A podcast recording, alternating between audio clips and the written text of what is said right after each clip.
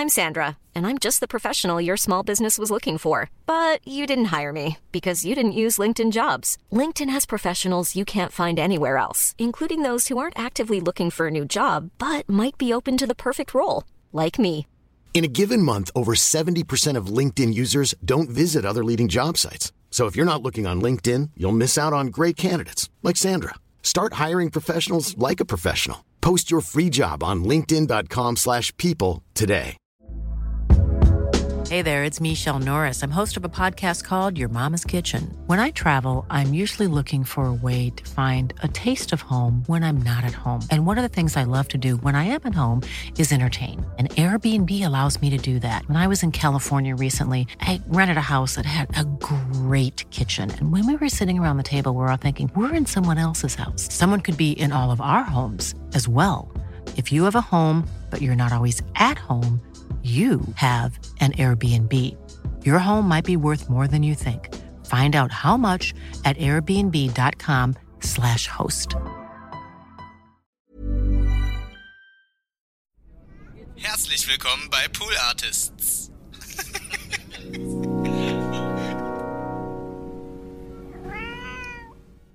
Heine? Ja, Oh. nee. extra für dich. Cheers, man. Alte Düsseldorfer. Aber echt. Es fällt mir als Kölner natürlich sehr schwer, den hier auf den Tisch, auf den Tisch zu stellen. Köln fällt sowieso schwer.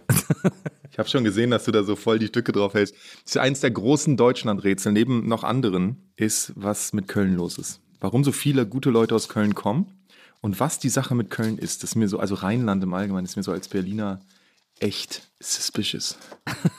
Ich bin misstrauisch. Die Leute sind mir viel zu freundlich. Die wollen mir irgendwas verkaufen. Ich meine, Nee, siehst du, das ist nämlich genau das Ding, diese, dieses Misstrauen gegenüber guter Laune. oh mein Gott, ja. Naja, es gibt auch keinen Grund für gute Laune. Doch, es gibt immer Grund für Nee, gute Mann, Laune. es gibt überhaupt keinen Grund für gute Laune. Siehst, Guckst du mal raus, was da los ist, oder was? Ich leg einfach los.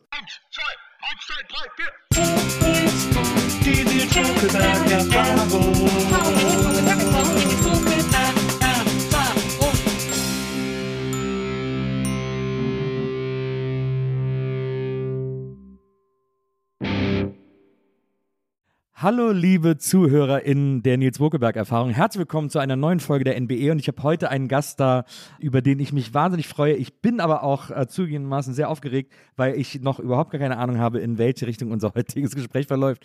Er ist ein, äh, er ist Publizist, er ist Autor, ähm, er ist vor allem jemand, der äh, nicht müde wird, für die gute Sache hört sich bescheuert an, aber der nicht müde wird, dafür zu streiten, dass diese Welt äh, eine bessere wird und dass vor allem dieses Land äh, sich endlich seiner, seiner Verantwortung bewusst wird und vieles mehr. Und äh, ich freue mich aber, dass er hier ist. Herzlich willkommen, Max Czolek. Nils, ich freue mich sehr, hier zu sein. Hallo Max. Es ist wirklich so, mich interessiert ja oft so das Private. Ich versuche ja oft so auf das Private der Leute zu gehen. Bei dir finde ich fast nichts Privates. Yes. Es klappt. Ja, ja, offensichtlich. Aber es gibt natürlich auch Themen, über die du gar keine Lust hast zu reden. Oder wo, äh, als du bei, als du zum Beispiel bei Daniel Donskoy äh, bei den äh, Friday Night Juice warst, bei Freitag Nacht Juice, da hast du auch gesagt, ich will auf gar keinen Fall über Antisemitismus reden.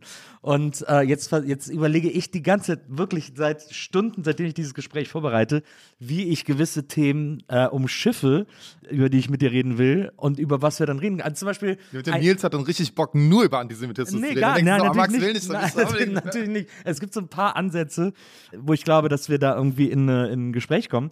Aber es ist so, es hat mich, es hat mich wahnsinnig gemacht in der Vorbereitung, dass ich nicht so richtig weiß, wie ich dich, was ich, wie ich, wie ich mit dir, über was ich mit dir reden soll. Außer über die Themen, über die du sowieso immer redest. Ich versuche ja immer so ein bisschen das Gespräch zu finden, wo man auch mal über andere Dinge spricht. Und du wirst eigentlich immer gefragt zu äh, jüdisches Leben in Deutschland. Du wirst immer gefragt zu ähm, äh, eben zu Antisemitismus. Du wirst immer gefragt zu, wie organisieren wir äh, Gedenken? Wie organis es liegt ja natürlich auch an deinen Büchern, äh, die du an diesen, an diesen fantastischen Essays, die du veröffentlichst. Aber das sind immer, das ist immer so das Thema mit dir. Und keiner sagt zu dir zum Beispiel, Max, was ist denn so deine Lieblingsband? Also Nils, ich habe da so eine Idee, weil ich, ich habe so das Gefühl gerade, ähm, wir sind ja also in so einer, in, in einem Wohnzimmer und die regelmäßige Hörer deines Podcasts, Hörerinnen wissen das ja auch. Ja. Ähm, auch die wissen, glaube ich, auch schon, wie es hier riecht und wie es hier aussieht und so. Ich kann auch dazu fügen, du hast mir extra hier Heinrich Heine hingestellt Ja. in einem, in so einem Plexiglas Dingen, was gut ist, weil dann geht's nicht kaputt. Weißt du, hier werden ja mit Vorliebe Bilder von Juden rumgeschmissen in diesem Land und jetzt ist sozusagen hier so ein bisschen so eine safe Situation. Das ist eine ziemlich gute Idee. Aber ich, ich dachte, ich könnte nur erzählen, was mir hier passiert ist, heute schon, nur dieser heutige Tag. Ja. Und wir hätten schon, glaube ich, ganz andere Themen, über die wir reden könnten. Gerne. Das ist Also, mein Vorschlag jetzt, weil, Ja. also ich fange mit dem absurdesten an. Das ist nämlich, ich wollte zu dieser Wohnung hier kommen. Die ist einer in einer Straße 1 A und ähm, ich habe dieses A aus irgendeinem Grund in meinen Kalender, den ich immer noch handschriftlich führe, als 19, entweder reingeschrieben oder jetzt gelesen als 19. Kann auch sein, ich habe 1A geschrieben, habe aber jetzt 19 gelesen. Ja. Bin also zur 19 in dieser besagten Straße gelaufen und gucke an diese Tür und auf beiden Klingelbrettern steht dein Nachname nicht. Ich denke, das ist ja komisch. Aber an einem dieser Klingelbretter steht ein Verlagsname, äh, den ich kenne. Und klingel da und denke mir, die werden bestimmt, vielleicht ist es da die Aufnahme, keine Ahnung, werden das schon wissen. Ich klingel, sage ja also, Czolek hier, wie, ist- wie sieht's aus? Und die sagen, äh, komm erst mal rein, komm erst mal rein. Stellt sich raus, also erstmal reden wir fünf Minuten, Ja. ne, wie man so ist, und irgendwann stellt sich raus, sie haben null Ahnung, wovon die Rede ist. Sie wissen nichts von diesem Podcast. Aber ich habe bei denen vor vier oder fünf Jahren, nee, vor länger, glaube ich, sieben Jahren mal in einem in einer Anthologie ein Gedicht veröffentlicht, was sie mir dann auch so zeigen, dann machen wir ein Foto für Social Media, dann wird es dies, das. Und ich denke mir so, what the, wie krass zufällig ist es denn, dass ich aus Versehen zu 19 laufe und da auf Leute treffe, von denen ich nicht wusste, in einem normalen Wohnhaus, die da einen, einen Verlag haben, bei dem ich mal was veröffentlicht habe. das ist ja so. mega Ja, random. Hammer, 19. Ich sag dir, deine Straße Nummer 19. Das ist ja krass. Aber das ist ja so weird. Aber meinst du, dass du einfach das A, ein kleines A geschrieben hast, das dann so ähnlich aussieht wie den neuen? Oder vielleicht so, dass du so Muscle Memory mäßig noch die Adresse dieses Verlags im, im Kopf oder in der Ich war Hand sicher hattest oder nie so? da. Das haben wir nur per Ja. E-Mail gemacht. Ah, ich ja, war noch okay. nie in diesem Verlagsräumen. Ja. Ich kenne die auch nicht. War das erste Mal da.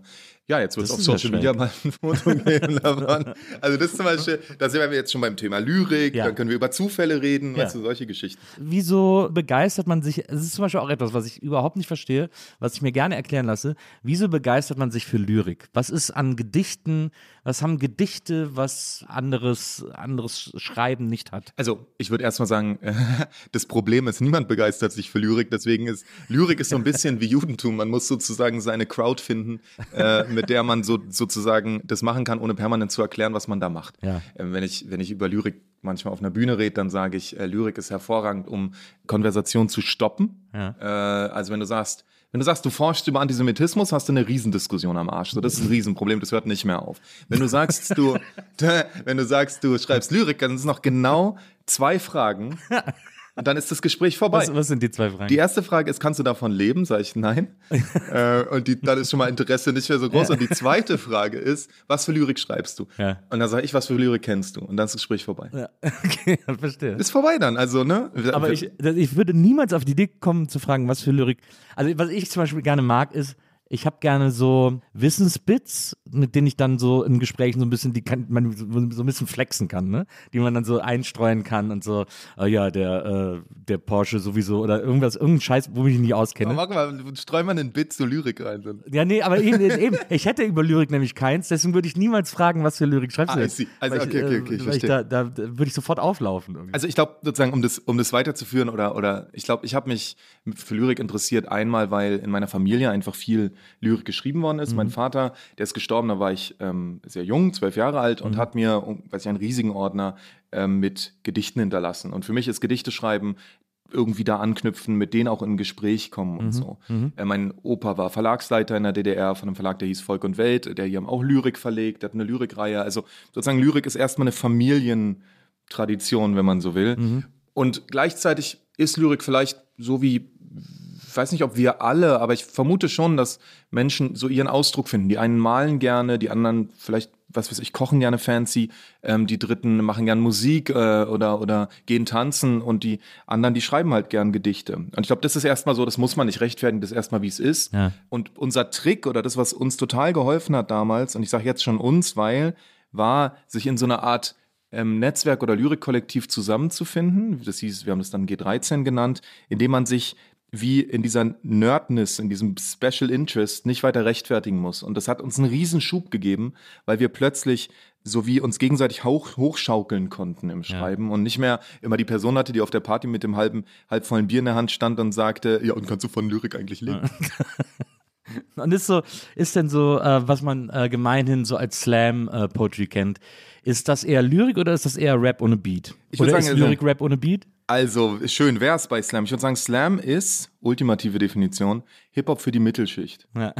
Ähm, Slam ist das, was äh, sozusagen was die Hamburger Hip-Hop-Schule Tages- was die Tages, Hamburger Baby. Hip-Hop-Schule mal war. So. Nein, das ist jetzt gemeint. Das will ich kein No-Offense-Beginner. Ja, so. Das will ich jetzt nicht sagen. Nee, ich bin ein großer Hip-Hop-Fan und ich muss sagen, Slam, das, das Problem, was ich mit Slam habe, ist, dass es so harmlos ist. Es, es geht nicht mal darum, dass ich es technisch mal mehr, mal weniger spannend finde und dass es vor allem eine Live-Performativform ist, würde ich immer sagen, das ist doch alles in Ordnung. Viel am Theater gearbeitet, da, da, da gibt es eigentlich nur Live-Formen. Wer will schon Theaterstücke lesen? Ja, also ich finde, Live-Formen sind nicht per se ein Problem. Aber diese Harmlosigkeit, die finde ich uninteressant, sage ich einfach mal. Und die finde ich auch in, in dem, was dann Slam an sozusagen Wertschätzung auch in den Räumen selber produziert, zumindest in Deutschland, in diesen, in diesen etablierten Slam-Räumen. Ich rede jetzt nicht von so Shut Up and, and Speak Empowerment Slams, so, das ist nochmal ein bisschen was anderes. Aber das ist dann so, quasi hast du ein Publikum, das Publikum feiert natürlich lustige Texte viel mehr als traurige Texte zum Beispiel. Das heißt, im Zweifelsfall gewinnt immer der Text, wo die Kuh vom Himmel fällt. Weil es quasi auch immer Publikumsvotes sind. Ja, genau, weil es immer ja, ja. Publikumsvotes sind. Ganz genau, ja. Aber würdest du es auch als Lyrik bezeichnen? Oder? Ja, ich finde Lyrik, also Lyrik finde ich, kann man, ich würde einen breiten Begriff anlegen und sagen, also wenn Bob Dylan den äh, Literaturnobelpreis bekommen kann, dann ist auch Slam Lyrik. Aber da haben sie, da haben sich ja äh, sehr viele Lyrikbegeisterte tierisch darüber aufgeregt, dass Bob Dylan den für seine Songtexte bekommen hat. Also ich nicht, ich fand das super. Ja. Ich fand es großartig, ich dachte mir so geil. Und jetzt bitte als nächstes Leonard Cohen, der nun wirklich ein Dichter war. Also Le- Leonard Cohen hätte ihn wirklich verdient gehabt. Ja. Leonard Cohen hat ja die Gitarre in der Hand genommen, weil er meinte, sonst hören mir die Leute nicht zu. Und ich muss sagen, ich respektiere den Mann dafür. Ja.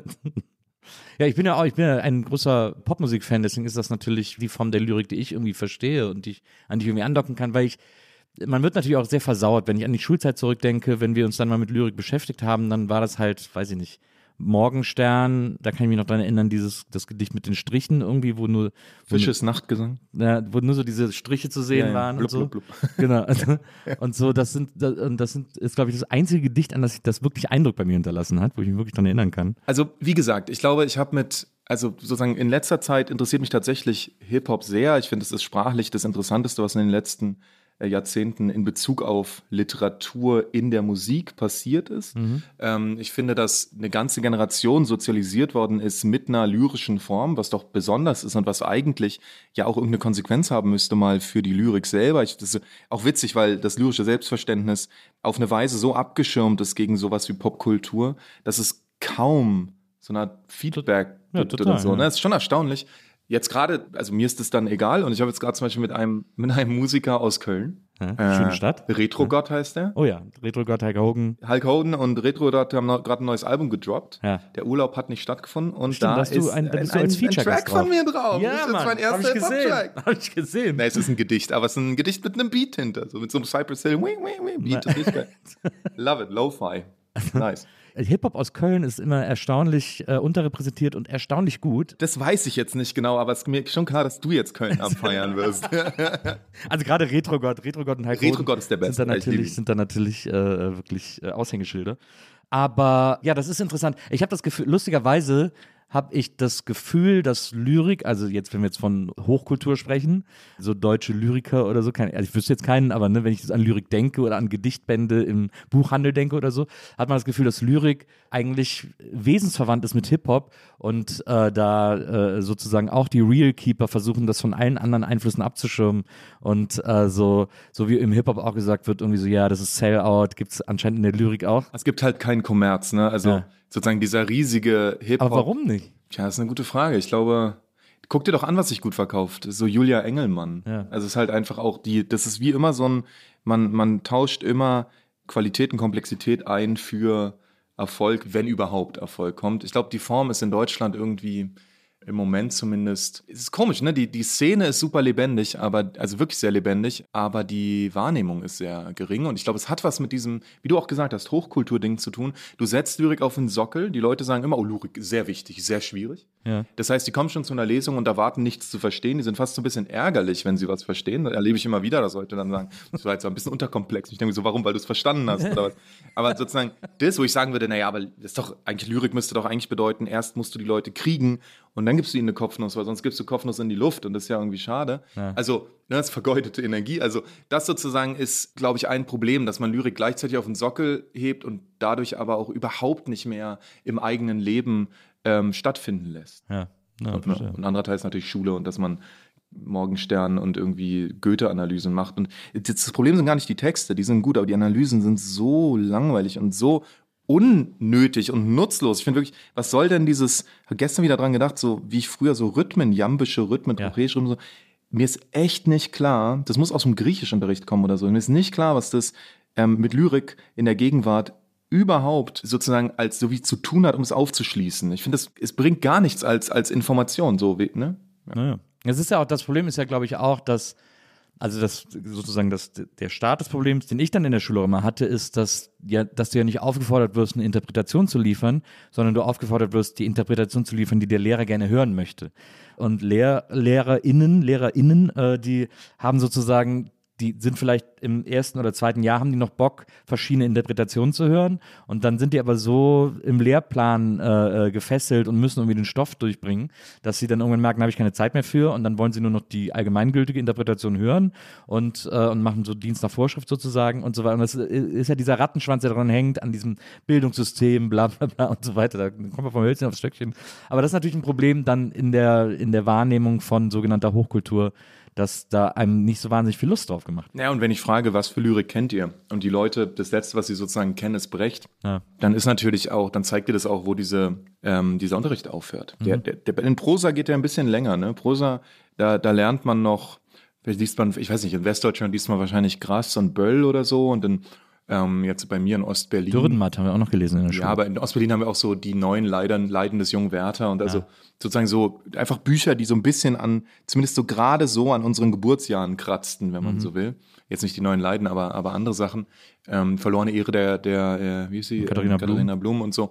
Also sozusagen, da geht's irgendwie ran, bei Lyrik ehrlich gesagt eigentlich nicht. Ja. Und das ist ein bisschen, also glaube ich, ist Teil des Problems, weil einfach wahnsinnig viel interessante, gute, spannende Lyrik jetzt gerade heute in Deutschland entsteht. Mhm. So. Ich habe als äh, Kind, wir hatten zwei Bücher von Ringelnatz, die ich wahnsinnig gerne gelesen habe. Ist ja, auch Ringelnatz Lyrik. Ist so gut. Ja, I es ist so it. witzig. Ja, es ja. ist so lustig. Das ist ja auch ein großes Problem, auch was die schulische Vermittlung betrifft, aber sowieso was kulturelle Vermittlung gerade in Deutschland betrifft, ist, dass Humor immer sehr verdächtig ist.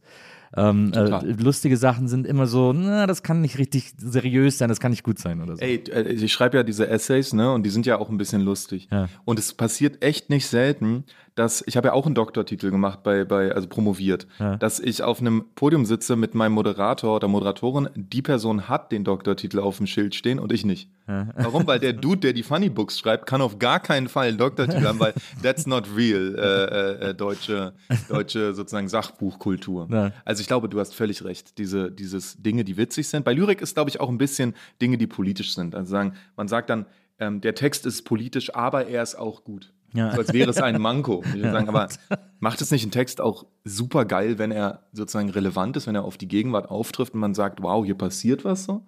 Also da bin ich auch ein bisschen überquer manchmal mit der Art und Weise, wie ähm, Lyrik wahrgenommen wird, wie Lyrik ausgezeichnet wird und so weiter und so. Ja. Was war die letzte äh, Platte, die dich begeistert hat? Ähm, musikalisch meinst du jetzt sicher, ne? Kannst du vom Baumarkt erzählen oder so, wenn du da irgendwie eine Die Multiplex-Platte, ich sag dir, die war so geil. Oh, ich habe so eine NDF-Platte gehabt, oh, lecker mir. Also, ich habe immer so, ich habe wie so ähm, Fixierung auf bestimmte MusikerInnen und meine letzte schwere Fixierung war auf so eine Rostocker Hip-Hop-Band, die heißt Waving the Guns. Oh ja, habe ich auch eine Platte von. Hatte ich, ein, hatte ich wirklich ein ähm, ziemliche, Auch politisch, aber gut. sehr gutes Zeug. Wow, I love it. Ähm, wirklich gut. Da habe ich mich sehr, da, das fand ich total schön. Ähm, und wie gesagt, jetzt diese Retro-Gott Hulk Hoden war auf jeden Fall die letzte, die ich gehört habe, vollständig. Ähm, die hat mir auch äh, großen Spaß gemacht, ja. Aber ich finde bei Waving the Guns zum Beispiel, dass die dir gefallen, finde ich so ein No-Brainer. Weil ich finde, das, das Sorry, kommt dir dass ich jetzt inhaltlich, nicht so mega die Nee, nee, das kommt dir inhaltlich, das ist so, das würde man sofort mit dir verbinden irgendwie. Ich habe mal so eine Liste gesehen, da warst du in dieser, äh, in dieser, ich glaube, ist das Deutschlandfunk Kultursendung oder so. Klassik, Pop etc. Genau, ja, genau. ja, ja, ja, da waren Und die da dabei. war zum Beispiel auch Sia dabei. oh ja. Ist, bist du, magst du Sia oder Oh, nur den einen Sia. Song? Nein, nein, ich liebe es ja. Ich liebe diese, auch wie Florence and the Machine, das sind, ich, ich, also ich liebe Popmusik manchmal und das, was ich an Popmusik mag, ist diese hymnische Dimension, die so eine, die dich wie so hochhebt und dann hast du wirklich das Gefühl, wie so ein bisschen wie Trance bei Techno. Ich mag nicht Trance in Techno, weil es mir zu schnell ist, aber diese Trance-Lines im Techno, die dann auf ein bisschen langsameren Beats, so dieses, ähm, so wie bei Oxia oder bei Kollektiv Turmstraße oder so, wo du quasi anfängst, so ein bisschen wegzufliegen. Und das finde ich, das kann Pop total gut. Das kann übrigens auch so Brassmusik, also Blasmusik, irgendwie äh, äh, so eine so sowas wie was Seed früher gemacht hat, oder was man manchmal als Balkanmusik vor allem in den Nullerjahren in Berlin äh, bezeichnet hat. Das sind so Sachen, da da verliere ich den Verstand. So gut finde ich das. Da- Also es ist wie so eine natürliche Droge, als würde diese Musik in mir irgendwelche Knöpfe drücken und plötzlich schaltet sich was aus und was anderes schaltet sich an und dann bin ich high einfach. Und das geht mir bei Sia total so, weil die dieses manisch-depressive so kultiviert als Musik.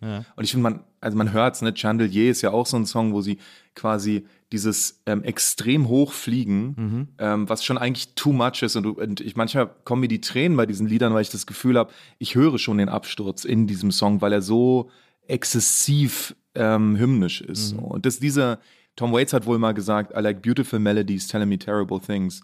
Sia ist sowas. Florence and the Machine ist sowas. Äh, Lyrik, wie, wie sie mir gefällt, ist so. Dass man sagt, du hast einen zuckersüßen Beat, du hast irgendwas, was vordergründig total harmlos kommt und dann, oder, oder ein Reim, der irgendwie total smooth ist, aber dann passiert was extrem Verstörendes eigentlich auf einer anderen Ebene. Ja, das kann ich sehr nachvollziehen. Also dieses hymnische, äh, gerade im Pop, äh, finde ich auch. Ich finde es auch gut, wenn es manchmal wird es ja dann auch, es gibt ja einen sehr schmalen Grad zwischen hymnisch und äh, flamboyant. Äh, ich finde, das schlägt in so eine ähnliche Kerbe oft. Also auch bei älteren Sachen, wenn ich mir so, weiß ich nicht, irgendwelche alten Elton John Sachen auch anhöre Ne? oder so, Ja. da kann ich, da kann ich auch sofort ganz eng zu connecten, weil ich das irgendwie, weil ich das sehr mag, wenn das, also weil dieses Drama, das da für mich ausgelebt wird an meiner Stadt sozusagen, sehr- auch sehr kathartisch ist und mich auch sehr äh, auffängt auf eine Art. Also ich glaube, da würde ich wahrscheinlich dann eher Queen Ja, vorziehen stimmt, ja, oder Queen so, auch. aber das ist sicher dann auch so ein bisschen musikalische Präferenz. Ja, bei Queen würde ich würde ich äh, also bei Queen gehe ich mit bis zu dem Zeitpunkt, als jemand meinen Key äh, einen Synthesizer mit in den Proberaum gebracht hat, weil da ist die Band für mich ein, der größte Albtraum aller Zeiten. Aber alles, alles was davor ist, finde ich fantastisch. Aber ja, so ab dem Moment, wo, wo Brian May mein Keyboard angefasst hat, wird die plötzlich musikalisch total scheiße, die Band. Für mich der größte europäische Popstar gerade ist Stromae. Ja. Und der ist genau das. Der ist die Verkörperung von dieser hymnischen Allons und Danse Mhm. zum Beispiel. Dieses, der Text erzählt dir alle Probleme, die er hat, aber die Melodie ist sozusagen, wir gehen jetzt in den Club und wir feiern einfach. Ja. Und diese, das ist doch super traurig eigentlich. Und ich finde, diese, also diese in der Spannung zwischen etwas Wunderschönem und einem traurigen Text entsteht der Raum der Trauer, der mich interessiert. Und ich glaube, das ist auf eine Weise ähm, auch vielleicht ein, ein Kern von dem, was mich in meiner Arbeit beschäftigt, ist, ähm, welche Sprache finden wir für Trauer oder jetzt auch in meinem neuen Buch benutze ich den Begriff der Untröstlichkeit. Also was machen wir mit dieser, mit dieser, mit diesem permanenten man kann sagen, dem permanenten Verlieren, dem permanenten Enttäuschtsein, dieses, wenn wir uns jetzt die, wenn Sie seit einem Jahr den Krieg in der Ukraine angucken oder wenn wir sagen, äh, deutsche Geschichte, ähm, was machen wir mit dieser, was, welche Sprache finden wir dafür? Ich glaube, die nicht geradlinig funktionieren kann, weil das, was ich sagen will, ist keine, ist wie ein dreidimensionaler Raum. Es ist keine, Es- es ist keine Sprache, die ich dafür, deswegen brauche ich Lyrik, ja, deswegen Ja. brauche ich Musik, weil, Ja. weil eine Sprache allein viel zu einfach wäre. Die ist nur eine Oberfläche. Und ich sage, gib mir mal die Schüssel oder gib mir mal äh, die Weintraube in der Schüssel, dann ist es quasi eine Oberfläche, die ich benenne. Aber wenn ich eine schöne Melodie und einen traurigen Text habe, dann ist, entsteht ein Raum. Und in diesem Raum ist, ist, ist, passiert irgendwas. Und wenn, wenn das funktioniert, dann ist es ungleich komplexer und trifft ungleich genauer das, was, was vielleicht mein Innenraum auch an, an Dreidimensionalität oder an Komplexität oder so ähm, ist. Ja, ja, das stimmt. Jetzt ist ja auch wieder ESC. Ich freue mich wieder wahnsinnig auf den ESC. Oh yes. weil der ja auch immer auf so einer großen Bühne ganz viel von diesem hymnischen bietet. Oh ja. und von diesen und von Also diesen bestenfalls muss man sagen. ja, ja, besten, aber- na klar, es gibt, Ja. äh, es gibt immer, es gibt auch immer äh, äh, gewisse Lows. Also ich gucke das gerade deswegen so gerne, weil ich es liebe, wenn da das große Pop-Drama zelebriert wird und da irgendwie, man reicht mir mein Riechsalz irgendwie auf der Bühne passiert. Also die, die Ukrainer die letzten Jahre haben ja wirklich sehr genau Ja. diese hymnischen Geschichten gemacht. Das Ja. war ganz toll. Mein Lieblingsmoment war aber trotzdem diese italienische Band, die bei der Verleihung, wo dieser Sänger, erinnerst du dich dran, wo der Sänger quasi gerade sich den Schuh zumacht. Äh, bei Manneskin meinst du? Manneskin Ja, und ja. man so denkt, excuse me, äh, was passiert da genau? Und der sagt so, Im nein, Backstage-Raum, ja. nicht Backstage, sie waren in der, sie waren unten, sie waren in dem Raum öffentlich für alle Ja, zu ja, sehen. klar, aber in, de, in dem Green Room sozusagen. Also nicht Backstage-Raum, sondern da, wo die anderen Bands alle saßen. Ja, aber sind die, die da nicht Ergebnisse im haben. Hauptraum dafür oder sind die hinten? Da hängt, also fährt die Kamera da nicht durch den Zuschauerraum in dem Ach so, Moment? ja, ich glaube, das ist so ein abgetrennter Bereich Genau. im Zuschauerraum. Aber genau, so quasi ja. im Zuschauerraum und dann sieht es aus, als würde der, für unsere Zuschauerinnen, die sich nicht mehr genau erinnern, als würde er was von dem Tisch ziehen tatsächlich. Und man fragt sie und dann sagt ja Manneskin, die ja eine Rockband sind, Ja. dazu, also als Rockband mit so einem Image willst du doch danach eigentlich das so ein bisschen so ambivalent halten und sagen, nein, nein, das stimmt nicht. Ich habe mir nur die Schuhe zugemacht, aber sozusagen, er hat ja, er ist ja noch einen Schritt weitergegangen und hat gesagt, äh, ich mache auch einen Drogentest. Da ich so, ach, ihr verspielt die Chance, jetzt so eine verruchte, verruchte, dreckige Rockband zu werden. So. Ich hatte aber das Gefühl, er hat das gesagt, weil er wusste, dass es eh keiner wirklich von ihm verlangen kann. Und Hat das nicht gemacht am Ende? nee, hat er nicht gemacht. Ach so, na okay, Ja, hat er weil ich fand das nämlich auch gegambelt. gut. Und ich habe dann auch immer, diese Empörung war dann auch so, die fand ich auch so einfach, weil ich gedacht habe, okay Leute, ihr wollt eine Rockband haben, also was ist denn hier bitte schön los? Irgendwie so, was erwartet ihr denn, dass die jetzt irgendwie. Im Bundestag wird geguckt, Kinder warum zur ist das Schule jetzt bringen, ein Problem, ja. dass Manneskin, gut, bei der Verleihung, maybe, maybe schon ein bisschen zu krass, aber Finde ich eigentlich ganz gut. Also so alles mal so ein bisschen auf links drehen irgendwie, das war schon, fand ich schon okay. ich, ich fand auch, ich hab's, naja. Dafür, dafür sind Rockbands da. Das fand ich auch sehr gut, das stimmt. Aber ich finde, ich liebe das einfach, wenn die da, wenn da das, wenn da dieses große, also weil, also erstmal, weil es eben dieses, dieses verbindende Element hat, dass es eben ein europäischer Contest ist, ne, und dass da irgendwie diese ganzen Länder auch so abstimmen und so. Das mag ich ja sowieso, das finde ich sowieso so gut daran. Aber dann auch, dass eigentlich auf eine gewisse Art, unverschämt, das ist so ein großes Wort, aber dass es eigentlich, dass dieser Wettbewerb existiert, ist, ist eigentlich fast eine Frechheit, weil es so sinnlos ist, Musik gegeneinander antreten zu lassen, weil das so, also das ist ja nicht so objektiv messbar. Es ist ja nicht, du hast am weitesten die Stimme geworfen oder so, sondern es ist ja, es ist eben Musik, es ist eine Kunstform und die wettbewerbsartig gegeneinander antreten zu lassen, diese Frechheit liebe ich daran einfach so sehr. Ja. ja. Und ich meine, du merkst ja auch, das sind politische Entscheidungen. Also Ja. was da sozusagen die Länder, die dann so null Punkte bekommen, das sind schon auch Quittungen, die sie für Dinge bekommen. Und Deutschland kriegt echt oft null Punkte, muss man Ich wollte es jetzt nicht sagen, aber ja, diese Länder kriegen irgendeine Quittung, genau. So, jetzt haben wir, äh, jetzt haben wir Pommes. Also genau, was ich äh, gerne von dir wissen wollte. Ich habe äh, in einem Interview hast du erzählt, dass du ja eigentlich aus der DDR stammst. Ähm, du warst zwei, als die Mauer gefallen ist, wenn ich das richtig, wenn ich das richtig sehe. Da, ist hast, korrekt. Hast du, hast, du, hast du trotzdem noch so ein DDR-Bürger-Feel? Also ich liebe es ja, ich habe das Gefühl, es ist so ein, also wirklich, man merkt eigentlich, man kann schon sagen, dass jemand aus Westdeutschland kommt, wenn er sagt, du warst doch nur zwei, als die Mauer gefallen ist, kommst doch nicht aus dem Osten, war doch schon vorbei. Ja, aber ich, ich mache einen anderen. Meine Herkunft nicht verleugnen. Ja, ja, Rheinland, genau.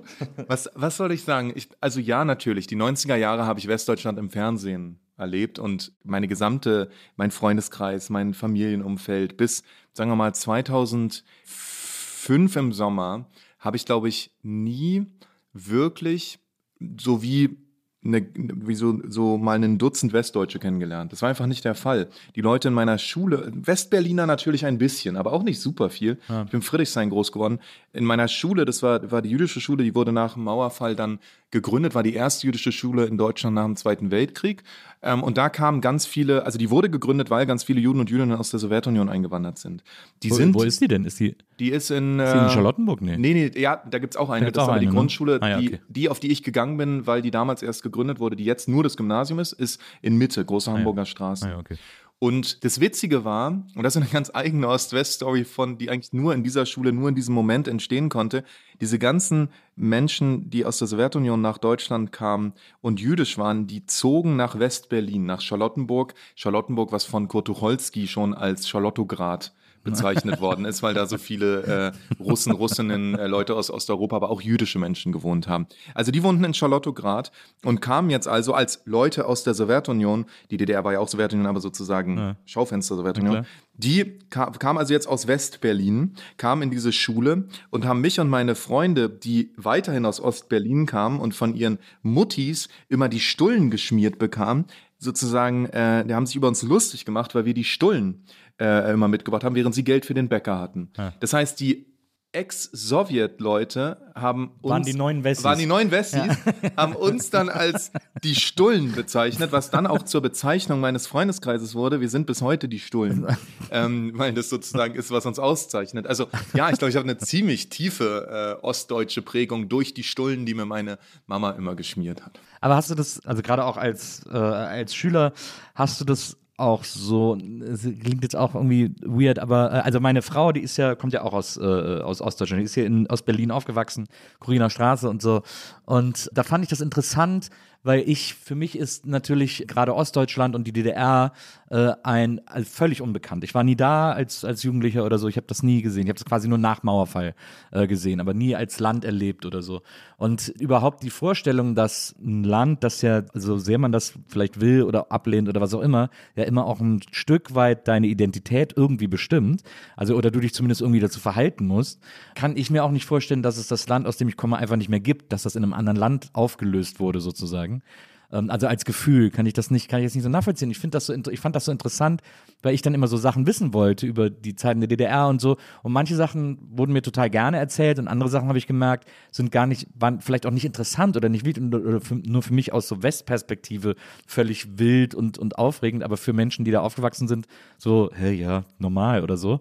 Und deswegen ist die Frage, ob du, also wie sehr das, wie sehr du so ein Gefühl für so eine Identität dann schon in der Schule hattest. Na, ich glaube, also ja, in meiner Familie ist das, glaube ich, nochmal sehr irgendwie nochmal, ja, noch konkret. Ähm, ja, auch eine, das ist ja beides. Das ist eine Fremdheitserfahrung in der DDR und eine Erfahrung, ähm, aus einer Familie zu kommen, die ganz maßgeblich auch die DDR mit aufbauen wollte. Mhm. Auf der Vaterseite und auf der Mutterseite jeweils unterschiedlich. Und jetzt auf der Vaterseite zum Beispiel, mein Großvater war Kommunist und, und äh, Jude und Widerstandskämpfer und der war dann in verschiedenen Konzentrationslagern, ist dann nach Shanghai, hat da ein Untergrundradio geleitet, ein kommunistisches, ist dann zurückgekommen aus Shanghai in die DDR und hat gesagt, er will, also er will nicht nach Israel, er ist kein Bauer, er will ein ähm, kommunistisches Land aufbauen. Das, und dann hat er 20 Jahre einen Verlag geleitet. Also der, sozusagen, der war wirklich so diese erste Generation Kommunisten, die die DDR im Prinzip regiert oder, ja. oder, oder ähm, ähm, strukturiert haben, auf der einen Seite.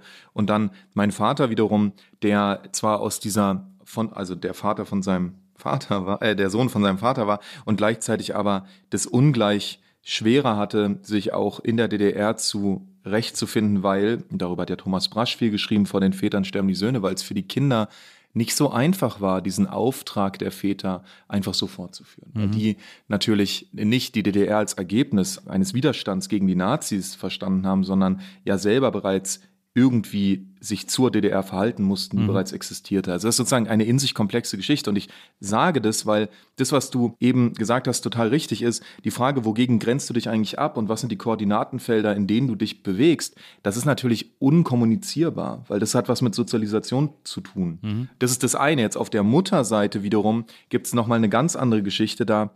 Also gibt es einen, einen, einen Gro also mein Großvater, der für eine Weile im Gefängnis war in der DDR wegen also nichts Politisches, ja. aber dadurch gab es nochmal eine, eine schiefe Situation, weil da die Familie zwischen so, okay, Anpassung, damit wir irgendwie wieder wie so reinfinden in diesen gesellschaftlichen Raum, aber gleichzeitig Skepsis, weil der Raum dir das angetan hat, äh, gebaut hat, was auch ein schwieriges Verhältnis zu diesem Land DDR war. Mhm. Und dann hast du 89, 90 den Mauerfall, der ja an sich sehr gut war und der auch in meiner Familie als was Sinnvolles und Richtiges ähm, immer bezeichnet worden ist und gleichzeitig aber dann einen Übergang hin zu CDU und äh, direkt Teil von BRD werden und so, der in meiner Familie eher nicht das war, was man sich gewünscht hätte. Neues Forum war die Idee, oder jetzt nicht neues Forum, aber diese ganze Idee von, okay, jetzt wird die DDR geöffnet und jetzt bauen wir einen besseren Sozialismus, das war schon so, wie man sich vorgestellt hat. Man wollte noch nicht einen Kapitalismus haben. So. Ja.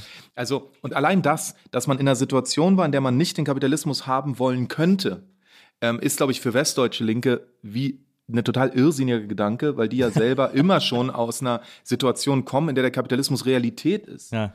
Das heißt, als ich dann Politikwissenschaften studiert habe am Otto-Suhr-Institut in, in, an der FU in Berlin, hab, bin ich auf Leute getroffen, die einen völlig anderen Startpunkt und völlig anderes Feld hatten, in was sie ihr Linkssein hineingedacht haben. Während ich aus einer Situation kam, da waren alle irgendwie links sozialisiert und man sozusagen probierte, auf eine ganz andere Weise in eine Differenzierung zu gehen. Mhm. Das heißt, ne, und dann kommt sozusagen die Westdeutsche, dann kommt sowas raus, wie die westdeutsche Seite sagt, äh, hast du schon Adorno Hawk einmal gelesen und oh, Karl Marx auch der Hammer. Und ich denke mir irgendwie so, ja, Karl Marx, das, hängt, sozusagen, das ist nun wirklich äh, die Metaware. Äh, das, ist der, das ist der Brockhaus meiner Familie sozusagen. Das ist, wie, das ist ja klar, das ist ja sowieso da.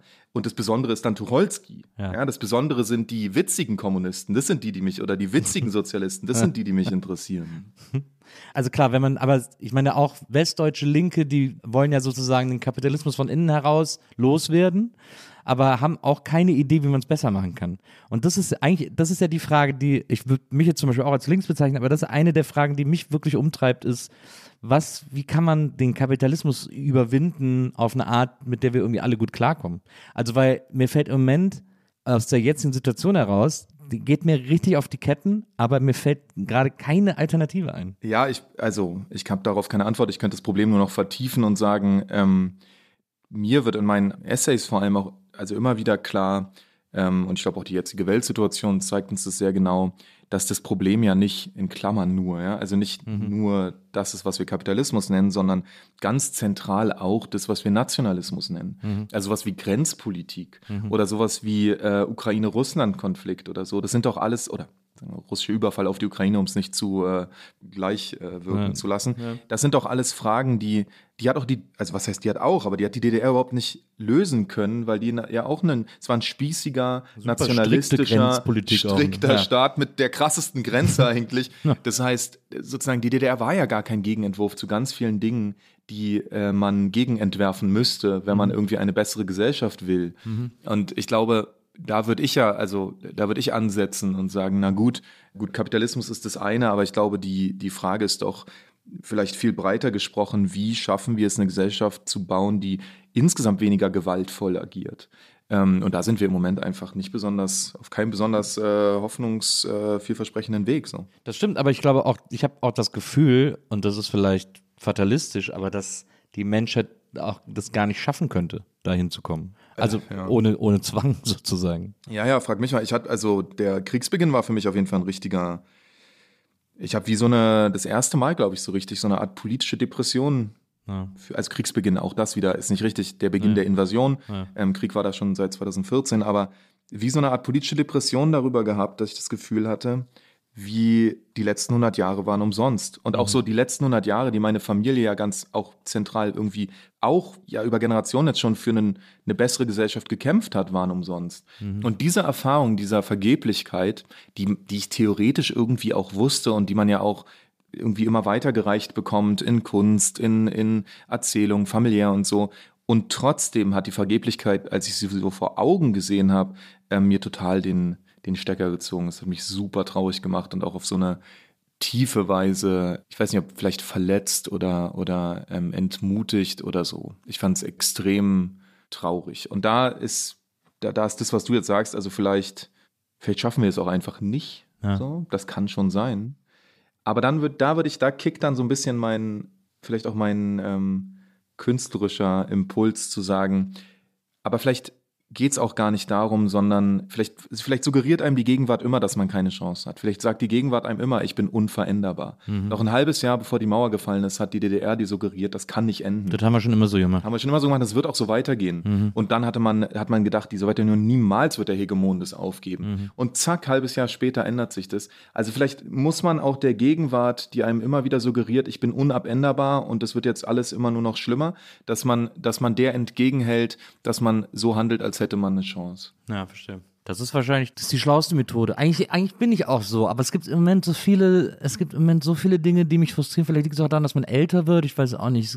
Man hofft und das Prinzip Hoffnung einem immer lächerlicher erscheint oder so. Ich bin einfach im Moment so desillusioniert, weil jetzt zum Beispiel, also ein ganz Min Mini-Beispiel, ich hänge es mal gar nicht so hoch wie jetzt äh, Russland oder so. Ein ganz, ganz kleines Mini-Beispiel. Berlin. In Berlin, ich habe jetzt heute, habe ich die Wahlbenachrichtigung bekommen für die, für die Klima. Heute erst, bei mir ist die vor einer Woche angekommen. Ja, ich habe auch heute erst im Briefkasten ah, Wie lange? Also ich habe diese, ich habe diese Wahlbenachrichtigung bekommen. Und für alle Leute, die jetzt nicht aus Berlin kommen oder so, in Berlin soll jetzt abgestimmt werden äh, Ende März oder Ende Mitte März ähm, über äh, wie die Stadt klimagerecht äh, werden kann bis zum Jahr 2030 und dass sie sich dazu verpflichten soll, bla bla bla. Und ich merke, dass äh, ich bin ein Riesenfreund demokratischer Prozesse und verteidige die jedes Mal aufs, aufs äh, aufs, bis aufs Blut. Aber ich merke, dass ich keinen Bock habe, an dieser Wahl teilzunehmen, an dieser Volksabstimmung teilzunehmen, weil mir die Erfahrung der letzten Jahre Berlin zeigt, dass Volksabstimmungen nur dann umgesetzt werden, wenn sie den PolitikerInnen, die gerade in der Macht sind, auch in den Kram passen. Also so wie Franziska Giffey äh, den Deutsche Wohnen enteignen Volksentscheid nicht umgesetzt hat, so wie jetzt Kai Wegner nochmal über das Tempelhofer Feld abstimmen lassen will, ob es bebaut wird, damit er irgendwie das Ergebnis kriegt. Also, also das hat mich alles so desillusioniert, dass ich das erste Mal keine Lust habe, an einer Wahl-Befragung teilzunehmen, weil ich denke, pff, also dass ich mir jetzt für die hier sozusagen den, den Rücken krumm ankreuze, diese große Mühe auf mich nehme, äh, diese da abzustimmen, nur um dann nachher wieder enttäuscht zu werden. Das, da will ich mich, da will ich mich vor allem auch vorschützen. Ja, verstehe ich. Also kann ich nachvollziehen total. Ich glaube, ich wurde das einzige Mal so von der Polizei so richtig gewaltvoll weggetragen bei dieser Tempo verfällt Aktion. Ja. Da haben wir damals haben wir probiert, so eine die Zange anzuwenden. Ich weiß nicht, ob wir, also für diejenigen, die mal Demo, sozusagen Aktivismus mitgemacht haben, ich war, es war keine lange Phase. Ich will mich auf keinen Fall stilisieren als jemand, der viel so, ähm, weiß was ich, Demo-Aktivismus gemacht hat. Aber ja. so ein paar Mal war ich dabei. Es war so praktische Politikwissenschaftsstudium, würde ich sagen. Genau wie man so einmal alle drei Semester hat man das OSI besetzt. Das gehört einfach dazu. Das war so, da hast du geübt, wie man Dinge besetzt. Und die Idee war eigentlich, wir gehen so als Zange aufs Tempelhofer Feld, so aus verschiedenen Ecken. Und äh, dann haben wir so, wie heißen hier, Bolzenschneider mit und dann schneiden wir so diesen Zaun durch und dann raiden wir dieses Feld, was ja bei der Größe des Feldes auch so ein bisschen äh, witzig ist. Man muss schon sehr viele sein. Auf jeden Fall haben wir das gemacht und dann stellte sich aber an unserem Zaun zumindest heraus, dass irgendjemand den Bolzenschneider vergessen hatte. Was so eine geile linke Story ist. Weißt du, irgendjemand war entweder zu verpeilt, ist einfach liegen geblieben, hat den Bolzenschneider irgendwo vergessen oder hat, weiß ich, hat ein nices Fahrrad gesehen und musste sich schnell mit anderen Dingen beschäftigen. Keine Ahnung, was passiert ist. Auf jeden Fall hatten wir keinen Bolzenschneider und haben dann einfach so einen Sitzstreik vor dem Zaun gemacht. Was, und dann hatte ich halt irgendwann so ein Polizistenknie im, im Hals, also so auf dem Nacken und das war dann, das war nicht so schön. Ja. Aber gut, dann wurde ich weggetragen. Und sozusagen, äh, das war Tempelhofer Feld und vielleicht, also Giffey und Wegner ist wirklich so a match made in hell. So, ich finde wirklich, also Wegner, der, wo soll ich anfangen? Wegner, der diese, diese rassistische Silvesterdebatte ja nicht nur mit befeuert, sondern tatsächlich eine Namenabfrage macht, einen Wahlkampf fährt, der schon ästhetisch an die AfD angelehnt ist. Also sozusagen sich, ben, sich benimmt wie ein Rechtsextremer und jetzt ja. auch rauskommt, dass er in diesem Chat in, in Facebook dabei war, was war, rechtsextreme Inhalte hat, er war Admin, also nicht nur irgendein Mitglied, sondern wirklich Administrator all diese Dinge. Und dann denke ich so, okay, das sozusagen sieht aus wie ein Rechtsextremer, riecht wie ein Rechtsextremer, benimmt sich wie ein Rechtsextremer, macht Wahlkampf wie ein Rechtsextremer, wahrscheinlich ein Rechtsextremer. Und dann äh, gibt er ein Interview und sagt, also ich möchte ein äh, Bürgermeister für alle Berliner sein. Ja, ich denke mir, das muss doch ein Joke sein. Du musst doch gerade ein Joke, das kann doch nicht an. Das, also, also entweder ich brenne gleich schreiend aus dem Raum. Das kann doch wohl nicht wahr sein. Das, für alle Berliner bist du bescheuert so. Alle Berliner, das ist Kreuzberg. Alle Berliner ist Wedding so. Ah, ja. Alle Berliner sind die Jungs, deren Vornamen du hören wolltest, deren Vornamen du wahrscheinlich hoffentlich gar nicht gehört hast. Lächerlich. Also wirklich deswegen, also diese Giffey-Wegner-Nummer, die, äh, die geht nicht gut zu Ende, wenn diese komischen SPD Kreisverbände sich da jetzt, also diese Bezirksverbände sich da jetzt nicht dagegen stemmen. Und ich frage mich schon die ganze Zeit, wer, ist dieser, wer sind diese SPD-Verbände und wie kann ich die finden? Im, Im, guten Sinne, wem kann ich ein Buch schenken dafür, dass sie. Es hat sich ja schon, was, äh, ich glaube, Neukölln hat sich schon dagegen entschieden, der Landesverband, äh, der und, Kreisverband. Und Steglitz, was ich wirklich so Bombe, dass sich der SPD-Verband Steglitz als erstes, da bin ich mal wieder an meinen Vorurteilen ent, also getäuscht worden, würde ich sagen. Und äh, lasse mich gern enttäuschen noch von anderen Vorurteilen, die ich über Randbezirke so habe. Ja, ich finde den Track Record von Wegner auch beeindruckend. Ich wäre ja sogar bereit, bereit, ihm diese Admin-Sache noch zu sagen, okay, da kann man wirklich fies gelingt werden, weil das System Facebook es einem erlaubt, jeden zum Admin von irgendwas zu machen. Also da würde ich noch sagen, okay, kann ich noch gelten lassen, dass er da keinen Plan hatte oder so. Es gibt dann Fotos und dann wird es irgendwie ein bisschen weird und auch Likes und so, aber äh, geh äh, sagen wir mal, ich bin Also jetzt, wenn Deutsche sagen mal, ich sagen, bin jetzt sehr sie hatten humanistisch. keine Ahnung, dann werde ich immer zweimal nachfragen. I don't know, ehrlich gesagt. Kai. Kai, hat, Kai hat schon vor 20 Jahren für so rechtsextreme CDU-Politiker Ja, gearbeitet. das ist nämlich, und das ist Naja. nämlich, also weil nämlich, ich würde ihm das alleine als singuläres Ding, würde ich ihm noch durchgehen lassen, aber vor 20 Jahren äh, war in äh, Berlin die Aufzeichnung von Talk im Turm mit Haider. Und, Ja, und da waren, zwei, da waren ja. nur 200 Leute im Studio zugelassen und er war einer, also man musste sich darum bemühen, da dabei sein zu dürfen und da war er dabei. Und das ist ja schon, wo ich, und dann eben diese Vornamensache, die ja eins zu eins von der AfD Saarbrücken kopiert ist, diese Vornamenabfrage. Also ich meine, wie, wie viele Berlin- Einzelfälle muss ich noch zählen? Also ich finde schon auch in Berlin Saarbrücken zu kopieren auch schon eigentlich nicht okay. ähm, aber also äh, Saarland ist ja immer, Saarland ist ja nicht nur Rechte, die da komische Dinge tun. Aber ähm, vielleicht nochmal Haider, weil unsere ZuhörerInnen, das ist ja schon eine Weile her. Ja. Haider war einfach ein richtiger völkischer Rechtsextremer aus Österreich, der die FPÖ damals Genau. ähm, angeführt hat. Und das war, in Deutschland dachte man sich so, heißer, was ist denn da in Österreich los? Ja? Ja, das war so in den 90ern, ne, war so der, ja, der hat so die AfD vorweggenommen. Das war so Ja, der erste große, fesche Rechtspopulist, der plötzlich diesen Scheiß wieder ungestraft überall erzählen durfte. So. Das war echt krass. Mhm. Ja. Und da wollte Kai unbedingt dabei sein, als der mal in Berlin war. True. unangenehm, sehr, un Komisch. sehr unangenehm. Aber es, es, er wird für alle Berliner wird er sein. Ja, für, für alle, für alle österreichischen Berliner äh, die beste Wahl. Mhm. Ja, also das ist auf jeden Fall, ich, das ist nämlich etwas, was ich so festgestellt habe, dass, dass eben diese, dass mich diese demokratischen Prozesse so zermürben mittlerweile. Äh, auch wenn ich jetzt zum Beispiel, äh, ich bin ein, das erstmal ist das ein sehr unkritischer Blick, aber ich bin ein sehr großer USA-Fan. Ich, ich bin einfach, es gibt einfach ganz vieles an diesem Land, was mich begeistert, vor allem natürlich popkulturell gesehen, kommt so alles, was ich gut finde oder erstmal gut finde, irgendwie von da und so und so weiter und so fort, bla bla.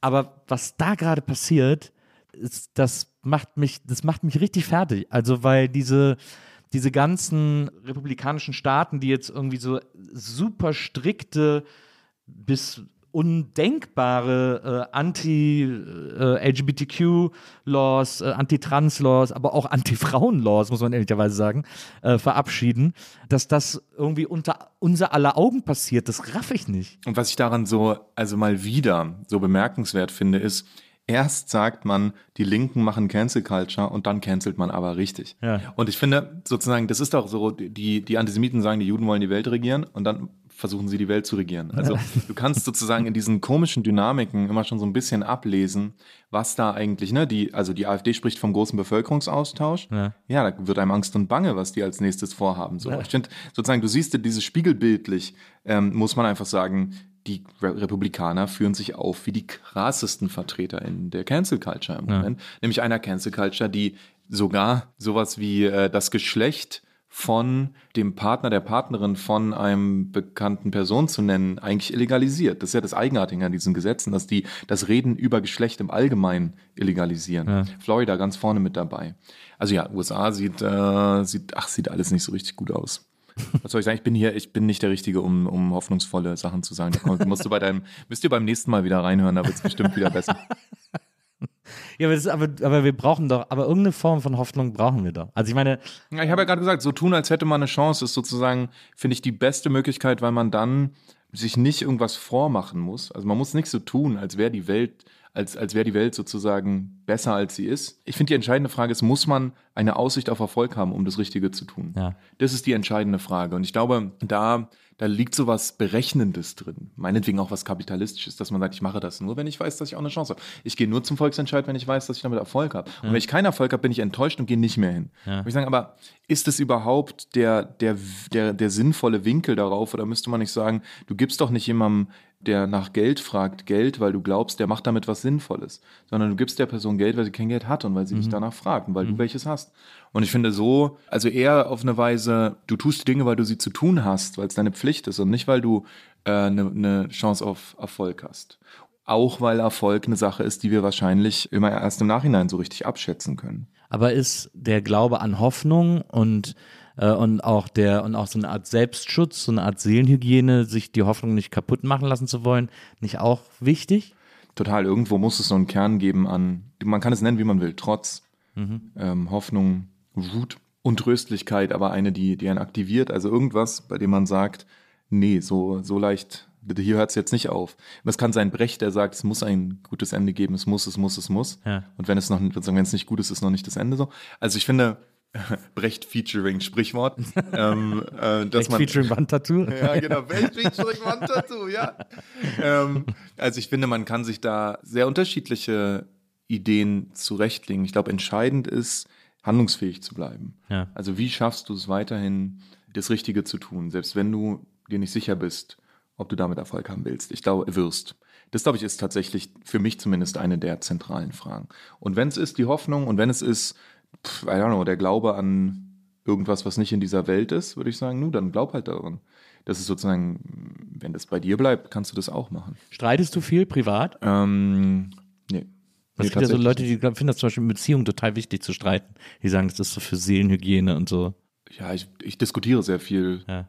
Ich streit. Also, nee. Nee, kann man so nicht sagen. Das ist ja so interessant, weil du ja, weil du ja äh, Bücher schreibst und Essays, die ja durchaus ein Streitgespräch initiieren sollen. Das ist Seelenhygiene. Ne? Das Also- aus dem System kriegen. Ja, natürlich. Das ist wie ein Ballerspiel. Sagen, meine Essays funktionieren für mich viel eher wie ein Ballerspiel. Aber hättest du nicht ein friedlicheres Leben, wenn du Ballerspiele wie spielen Death würdest? Metal. Oh ja, Gott, hätte ich ein friedliches Leben. Oh mein Gott. Nein, natürlich, es ist, ähm, ist schon auch ein bisschen stressig, diese ganze Nummer. Und ich habe es mir auch nicht ausgesucht, ne? Also sozusagen dieses erste Buch. äh, Ich habe damals gedacht, ich liebe diese, ich habe immer wieder im Studium und auch davor und danach Bücher gefunden, die sind nicht bekannt oder so. Die habe ich in irgendeiner Fußnote entdeckt. Dann habe ich mir die angeguckt und dachte, wow, das ist wirklich der Hammer. So. Ja. Und das, ich ist wie so literarische Flaschenpost. Du, die ist irgendwann geschrieben worden, ins Meer der Bücher, der, der Bibliotheken geworfen. Und dann ziehst du es irgendwann wieder raus und findest da irgendeine Nachricht, die mit dir spricht. Ich dachte, ich schreibe auch so eine Flaschenpost. Ich habe Bock, mich mal hinzusetzen und, und dieses Desintegriert euch Buch zu schreiben und zu sagen, damit ihr in 20, 30 Jahren seht, an welchem Punkt wir waren und was wir gedacht haben, was irgendwie witzig wäre. Und, und irgendwie einen, einen Zugriff auf Welt, der cool wäre. Und ich habe diese, also diese Flaschenpost ins Wasser geworfen und, und wurde, die wurde direkt wieder rausgezogen. Und so plötzlich haben alle mit dieser Flaschenpost sozusagen diese ausgewickelt und damit irgendwas gemacht. So. Ähm, natürlich überhaupt nicht das, was ich damit machen wollte. Ja. Also natürlich, du sagst drei, du sagst in dem Buch, sage ich immer wieder, ich will nicht über Antisemitismus, ich will nicht über Shoah, ich will nicht über Israel reden. Und was passiert bei der ersten Debatte um Shoah und Literatur? Czolek muss was dazu sagen. Zehn verschiedene Redaktionen fragen mich an, ob ich nicht was darüber sagen will. Ich sage, Leute, really jetzt? Also, habe ich nicht. Naja, also sozusagen, ich glaube, da, da drin liegt schon eine, eine Art von den Versuch, und das ist ja das Großartige, was Literatur kann, was auch Lyrik, finde ich, kann, ist, ein Gespräch zu initiieren, was ähm, über die Generationen hinweg und über unsere Zeitalter hinweg läuft und bei dem man sagen kann, also im Judentum sagt man, wenn du Torah studierst, treten all die, all die toten Rabbiner mit dir in den Raum, weil die Kommentare geschrieben haben und so. Und so stelle ich mir das auch vor mit meinen toten Familienmitgliedern, dass die sozusagen, wenn ich Gedichte schreibe, dann sind die alle mit mir da. Ich kann mit Thomas Prasch kommunizieren, ich kann mit Brecht kommunizieren, ich kann mit, weiß ich, Hannah Arendt kommunizieren, ich kann mit, mit ganz vielen Leuten kommunizieren, wenn ich schreibe. Und das finde ich ist eine, eine, eine Kraft, die kenne ich von nichts anderem. Das kann kein Film, das kann Musik nur sehr begrenzt, finde ich. Ähm, das kann ein Gespräch natürlich nicht, weil die Leute ja nicht da sind. Das kann vielleicht Gläser rücken, wenn man an sowas glaubt. Aber ich finde sozusagen, Literatur hat in dieser Hinsicht eine einzigartige äh, Kraft, dieses Gespräch mit den Toten oder das Gespräch über die Generationen hinweg zu ermöglichen. So, das heißt, mag sein, dass es stressig ist, aber also es ist nicht der Grund, warum ich es gemacht habe. Ja. Ich habe diese Bücher nicht geschrieben nur für die Lebenden. So, das unterschätzen. Die Lebenden haben es gibt so diesen Narzissmus der Lebendigkeit. die Leute glauben immer nur, weil sie lebendig sind, rede ich mit ihnen. Aber das ist natürlich nicht, nicht der Fall unbedingt. Ich kann, rede auch manchmal mit den Toten. Also standing on the shoulder of giants sozusagen. Nein, talking to into the ears of giants. Ja. Es geht ja am besten, wenn man auf den Schultern standet. Manchmal ziehe ich den auch an den Ohren. Ja. Manchmal entferne ich den auch die Haare da drauf. Ich finde, man kann ja mit so, mit so Ohren und Köpfen alles Mögliche machen. Und ich finde, auf keinesfalls ist das nur Wertschätzung. Das ist schon auch Abarbeiten an Ja.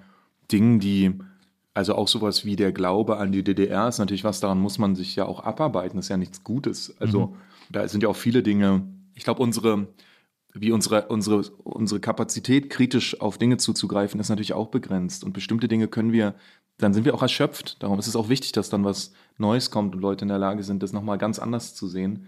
Ähm, und jetzt hatte ich irgendwie so einen, gerade so einen Lauf oder so eine Situation, in der ich das Gefühl hatte, ich, ich kann ganz gut kritisch gerade zugreifen auf die Gegenwart, weil ich so einen Blickpunkt habe, der so doppelt entfernt ist über ähm, diese jüdische und diese ostdeutsche Geschichte, die es mir erlaubt, auf eine Weise unverwandt oder, oder fremd mhm. auf dieses Land raufzuschauen und auf diese Gegenwart und mich zu wundern. Ähm, und ich glaube, und, und diese Verwunderung dann in Bücher zu fassen oder in, in Gedichte. Ist äh, sozusagen äh, die Lyrik für dich dann die Seelenhygiene, die du zwischen den, zwischen den Essays brauchst?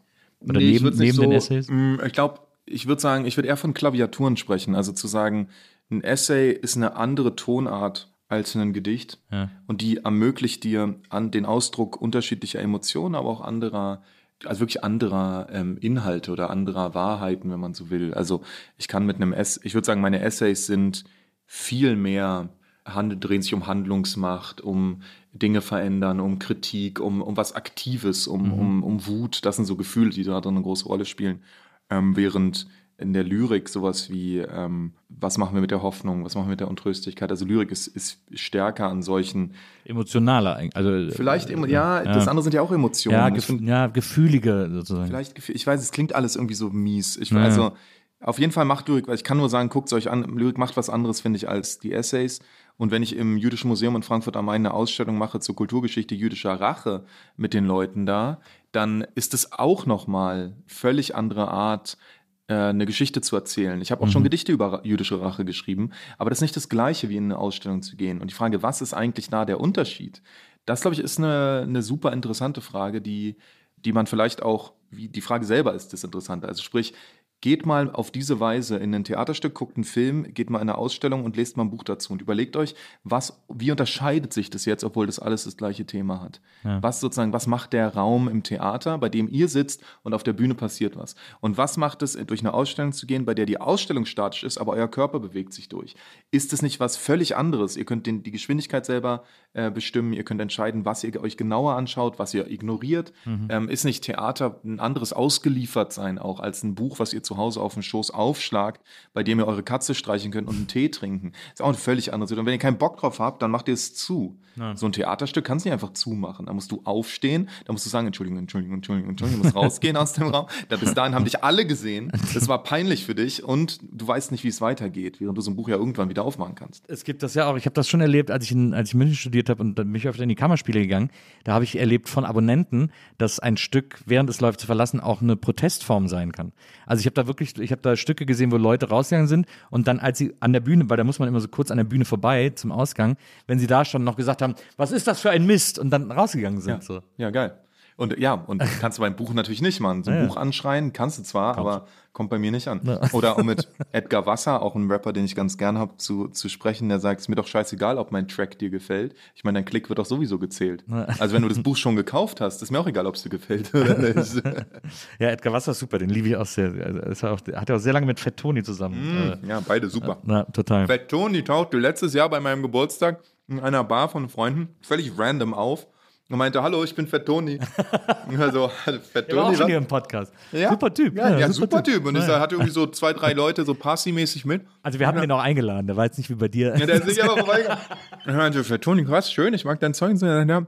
ja, geil, dass ich auf deinem Geburtstag sein kann. Äh, du kannst auch mal zu einer meiner Shows kommen. Und hier, Fett Toni, wenn du das hier hörst. Ich war noch nicht bei einer deiner Shows und ich möchte noch auf eine von deinen Shows kommen. Ja, das muss auf jeden Fall, äh, das muss auf jeden Fall erledigt werden.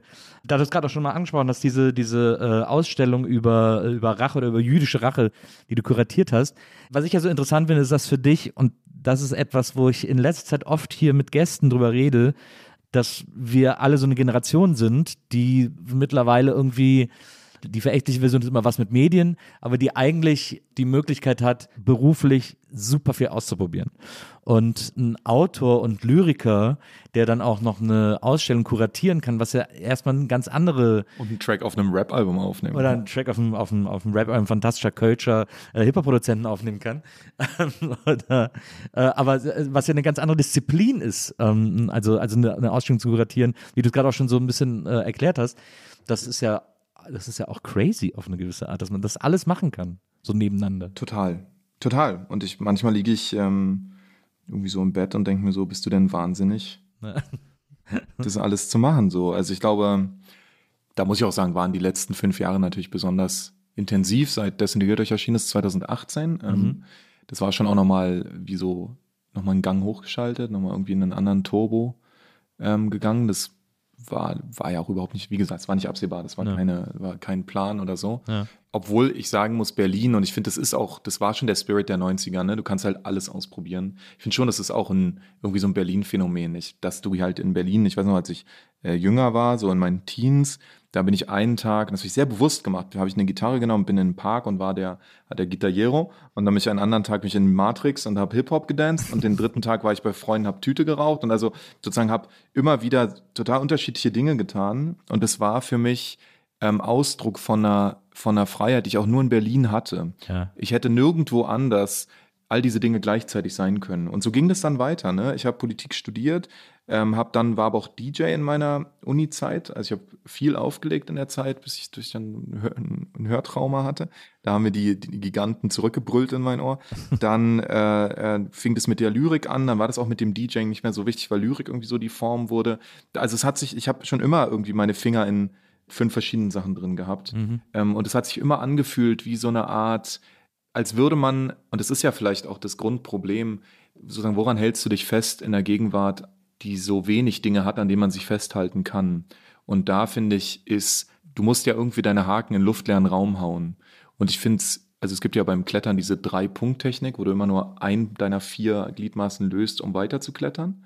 Ne? Also du sagst sozusagen, wenn du Finger, Finger, Fuß, Fuß hast, dann bewegst du nur eins davon. Ja. Ja, und ich glaube, du, also vielleicht ist mein, mein Versuch da auch so eine Art Vier- oder Fünf-Punkt-Technik zu machen, bei der ich immer wie in verschiedenen Dingen einen Finger drin habe, damit ich nicht abrutsche Mhm. ähm, und, und in diese Kontingenzsituation, in diese, in diese Beliebigkeit hineinfalle, die ja einen total fertig machen kann. Ja. Ich habe bei mir aber manchmal das Gefühl, ich mache so eine Vier-Punkt-Technik, wo ich versuche dann alles gleichzeitig loszulassen und mich dann sofort wieder festzuhalten an einer anderen Stelle. Das ist ja dann so Kletter-WM, ne? Ja. Da, da, wo die Leute dann so jumpen, quasi so ein Überhang jumpen und sich dann so mit einer Hand und dann so, und so. Ich habe überhaupt keinen Zweifel, Sie sehen ihn nicht, aber es ist ein, äh, ist quasi ein geborener Kletterkörper, Ich? der hier Ja. vor mir sitzt. Also Absolut. sozusagen, Muss man wirklich sagen. muss man so sagen, Ja, Nils, ich weiß, sagen. du machst Podcast, um die anderen Leute nicht zu beschämen, aber die, also die, Ich habe die Kletterskills to pay the du bill. kannst auf jeden, ja, Ah, ja. und du kannst auf jeden Fall diesen Jump machen. Ich schaff das nicht, so. Ich krieg's nicht hin. Ja, das ist ja, ich habe das ja auch bei Mission Impossible oft genug gesehen, wie er dann da plötzlich, äh, dann greift er doch so um und dann hängt er doch quasi, also nach vorne am Felsen. Das Ja. ist ja eine geniale Szene. Ja. So mache ich das eigentlich auch immer. Ich habe ja auch, hab auch hier eine Boulderhalle direkt in die Ecke. Siehst du, meine einzige Pop-Referenz ist, wenn ich morgens im Bett liege und nicht aufstehen will und zum zehnten Mal gesnoost habe, sage ich, get up Trinity. Get up Trinity. Machst du eigentlich, äh, gehst du, äh, machst du Sport? Ich gehe seit einigen Jahren tatsächlich regelmäßig laufen. Das Ja. ist so der Hauptsport, den ich mache. Ja, und dabei höre ich Podcasts, weil ich bin so ein bisschen ein ungeduldiger Mensch und ich bin schnell abgelenkt und wenn ich Podcasts zu Hause höre, bin ich sofort nach fünf Minuten habe ich vergessen zu hören. Ja. Und das heißt, Laufen ist super, ähm, um einfach mal 25 Minuten, 30 Minuten einfach so fokussiert irgendwas hören zu können. Ja, das stimmt. Habe ich auch, muss ich auch wieder mit anfangen. Habe ich auch, äh, war auch der beste Ort für mich, Podcast zu hören. Jetzt mache ich das mittlerweile, ich mache so Podcast an, steck's mir in die, in die Hosentasche und dann laufe ich durch die Wohnung und mache irgendwie Sachen und höre da dann so Podcasts. Das geht auch noch einigermaßen. Ich weiß nicht, ob als, auch als Sport gilt Kochen, aber ich koche super gerne. Ja, doch, also es gibt ja äh, Schon ein sportliches Level an Kochen. Also schon, ist schon anstrengend. Das Einkaufen ist anstrengend, Ich das habe neulich, Hochschleppen. ja, ich hab neulich mal recherchiert über so, äh, in Amerika wollte ich mal rausfinden, wie diese, es man kennt das auch oft davon so, von so äh, State Fairs, also diese, diese, diese Rummel, diese Jahrmärkte oder so, dass die Leute da immer so Chili-Wettbewerbe machen. Wer kocht das beste Chili bei uns im Ort oder so? Also pass mal auf, ich war ja für ein Jahr in Texas, in Nord-Texas, im Ja. sogenannten Panhandle, der so heißt, weil dieser Teil von Texas aussieht wie der Griff von Texas, Pfanne, an dem ja, man den genau. Rest von Texas hochheben kann. Ja. Und äh, da gab es ein Treffen, das hieß, äh, da war ich auch, da war ich live zugegen. Also ich weiß, dass es das gibt. Es heißt Rattlesnake Roundup. Da treffen sich die Cowboys aus Nord-Texas und Ja. vergleichen ihre Klapperschlangen. No shit. Und wer die längste Klapperschlange hat, Also wir, wir reden jetzt hier nicht über Penismetaphern, Nein, nicht sondern Metapher, echte, Tiere. echte, echte Ja. Klapperschlange. Wer die längste Klapperschlange hat, hat gewonnen. Wir reden immer noch nicht über Penismetaphern. Reden immer noch, nein, immer noch nicht. Da werden die gemolken, da werden die nicht das Gift ich stell, ich rausgemolken. frag's nicht nochmal. dann werden sie gehäutet, dann werden sie frittiert und dann werden sie gesnackt. Wirklich? Ja. Ich hab's mir Kann auch man die gekauft. essen? Ich hab's mir für sieben Dollar gekauft und hab's dann nicht übers Herz gebracht. Ich hab's nicht Ach, gegessen. wieso ist da, die- sind die sehr nicht voller bony. Gift? Bony, oh nein. Also es will immer noch Klapperschlangen. Also es ist eine, es ist tatsächlich eine frittierte, sehr knochige, sieht ein bisschen aus, vielleicht wie so, Hühnerfüße oder so, so ein bisschen knochig. Und ist dann, aber dann werden die so geschnitten oder was? Man frittiert so eine ganze Schlange und dann schneidet man da so Ey, es ist fünf so ein- Stücke raus, Also oder? wo ich da war, das ist wie so ein Pit, also wie so ein riesiger, wie so eine, wie so eigentlich so, wo so Gladiatoren sich fertig machen, Ja. so eine riesige Senkgrube Ja. und da drin ist so ein Typ mit so einer, mit so einer weißen oder auch blauen Schürze aus so, so, einer, so einem schweren Gummistoff, Ja. hat so, ein, so eine Art Machete in der Hand und greift dann immer so die nächste Schlange, melkt die an so einer Art Trog, dann kommt dann so, so man das Gift Kopf rein. Dann, die öffnen so den, den Kopf Genau, und die Zähne werden da so quasi so wie, manche Leute können das unter der Zunge, wenn die so die Zunge unterdrücken, dann spritzt es so raus. Ich glaube, so ist bei den, Mhm. bei den, bei den Schlangen auch. Und dann werden die so gemolken und dann so zack, wird ihnen der Kopf abgehauen von diesem Machete und dann werden die so aufgeschnitten und die Haut wird natürlich anders verarbeitet. Ja. Also natürlich so ein zu über Stiefel natürlich? Schlangenleder Ja. Ja, oder Schlangenleder Portemonnaie oder so und dann Ja. quasi wird der Rest wird, wird gegessen. Ja crazy. Hm, ziemlich. Das, das ist ja. Rattlesnake Roundup. Und wie, wie züchtet man denn besonders lange Schlangen, ist da ja auch die Frage. Also, Nicht züchten die. Ich hoffe, dass die die natürlich beim Cowboy-Reiten gefangen haben. Ja, aber die wollen doch, die wollen doch gewinnen. Die musst doch, dann, dann züchtest du doch eine möglichst lang. denkst du, dass Du musst den, also Schlangen essen ja immer alles so ganz. Die schlucken doch alles so ganz runter und verdauen es dann, wenn sie es runtergeschluckt haben. Da musst du ihnen also immer Sachen zu essen geben, die sie möglichst dehnen. Irgendwas, was sie so ja. lang zieht, sozusagen. Und JBL-Box oder so. Ich weiß nicht, warum ich da jetzt. Ich, ich, ich sehe hier gerade keine JBL-Box. Ich I don't know. Du musst ihnen irgendwie so Rohre, so Rohr, Rohr, Rohrmäuse oder so. Keine Ahnung, aber es ist interessant. Rohrmäuse? Ja, was weiß ich. Was ist denn eine Rohrmaus? So eine besonders lange Maus. Die aussieht wie ein Rohr. Ja. Okay, ja. Warum nicht? Irgendwas, was, Ja. irgendwas, was die Schlange dehnt. Ich muss dir Essen geben, das die Schlange dehnt, damit ich den äh, äh, Rattlesnake Roundup Wir reden immer noch über Schlangen, ne? Ja, ja, wir reden Aber das ist ja, das ist ja wirklich faszinierend. Nee, aber ich habe mal, bei dieser Chili-Sache habe ich mich dann rausgefunden, es gibt so, es gibt überall in jedem Dorf gibt so Chili-Wettbewerbe. Ja. Und es gibt aber eine Wo Naz- jetzt welcher, welche Gegend? in Amerika, überall in Amerika gibt es Chili-Wettbewerbe. Nicht überall, es gibt doch nicht überall Chili. Doch, überall. Ja, ja. Okay, okay. Und es gibt aber eine, es gibt eine nationale Chili Association, Nee. in die du eintreten musst. Das kostet 15 Dollar im Jahr. NCA? 15, ja, genau, 15 Dollar Jahresbeitrag. Ja. Und dann darfst du bei den nationalen Chili-Entscheiden nämlich mitmachen, wenn du vorher die regionalen Chili-Entscheide gewonnen hast. Nice. Und dann darfst du zum, dann gibt es einmal im Jahr die Meisterschaft, die ist, äh, glaube ich, immer woanders. Ich glaube, jetzt ist sie in Orlando oder so. Und dann treffen sich da irgendwie 300 Leute äh, und kochen Chili um die Wette. Und du kannst da hingehen, auch als, auch als Gast, und dann alle Chilis probieren, weil es auch immer einen Publikumspreis gibt und Du so. sagst es schon so, als hättest du, wärst du zahlendes Mitglied.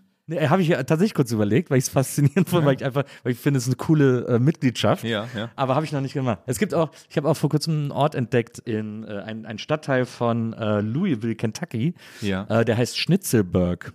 Das ist so eine, da sind so deutsche Auswanderer ganz viel, irgendwie 1800, Mhm. schlag mich tot, äh, hingegangen. Und äh, in Schnitzelburg gibt es, Schnitzelburg ist sehr links, äh, sehr queer. Und da Wer hätte das gedacht? Wer hätte das gedacht? Da gibt es eine große Community. Da ist einmal in der Woche in einer Bar, wird ähm, German Crowd Elektronik aufgelegt, also so 70er Jahre, so Can und sowas. Äh, so, so ein Sound wird dann da gespielt. Und das ist, ich verfolge diesen Ort äh, auf Instagram mit wachsender Begeisterung und denke immer, ich muss eines Tages unbedingt nach Schnitzelburg, weil ich alles super finde, was. Und da kann man auch Mitglied werden der Förderer ich Also man muss Ziele haben auf jeden Fall. Ja. Ich finde, Schnitzelberg besuchen ist doch ein total gutes, gutes Ziel. So, jetzt haben wir, äh, jetzt, jetzt, äh, wir lavieren die ganze Zeit. Äh, ich, es funktioniert ganz gut, finde ich, bis jetzt. Es läuft Ja, ganz gut, ja. wie wir so, wie wir so um die, um die zentralen Dinge rumlavieren. Hast du zentrale Dinge noch da oder was? Nee, ich finde, deine drei Essays Ja. äh, sind ja, sind ja, das sind, sind ja dein zentrales Werk sozusagen, von dem aus. Also mein Hauptwerk kann Dein Hauptwerk, genau, wo du ja auch gesagt hast, damit ging es dann auch so los äh, mit dem ersten äh, und jetzt das äh, aktuellste, gerade, ich glaube, Anfang diesen Jahres erst erschienen. Ja, Ende Januar, genau. Ende ja. Januar, genau. Äh, Versöhnungstheater. Also ich habe jetzt, bin jetzt die ganze Zeit ganz gut rumgekommen, aber es, wir werden es hier und da vielleicht nochmal schrappen, äh, entlang schrammen. Du beschäftigst dich ja viel mit so einem deutschen Gefühl von, überhaupt wahrscheinlich so mit einem deutschen Gefühl, mit, ne, mit einem deutschen Gegenwartsgefühl, mit einem, mit, mit einem deutschen Verständnis von äh, Geschichtsschreibung, deutsches Verständnis von, vom Deutschsein auch und findest da verschiedene Beispiele und bist auch sehr streng damit, was außer dir keiner ist, weswegen ich das so fantastisch finde.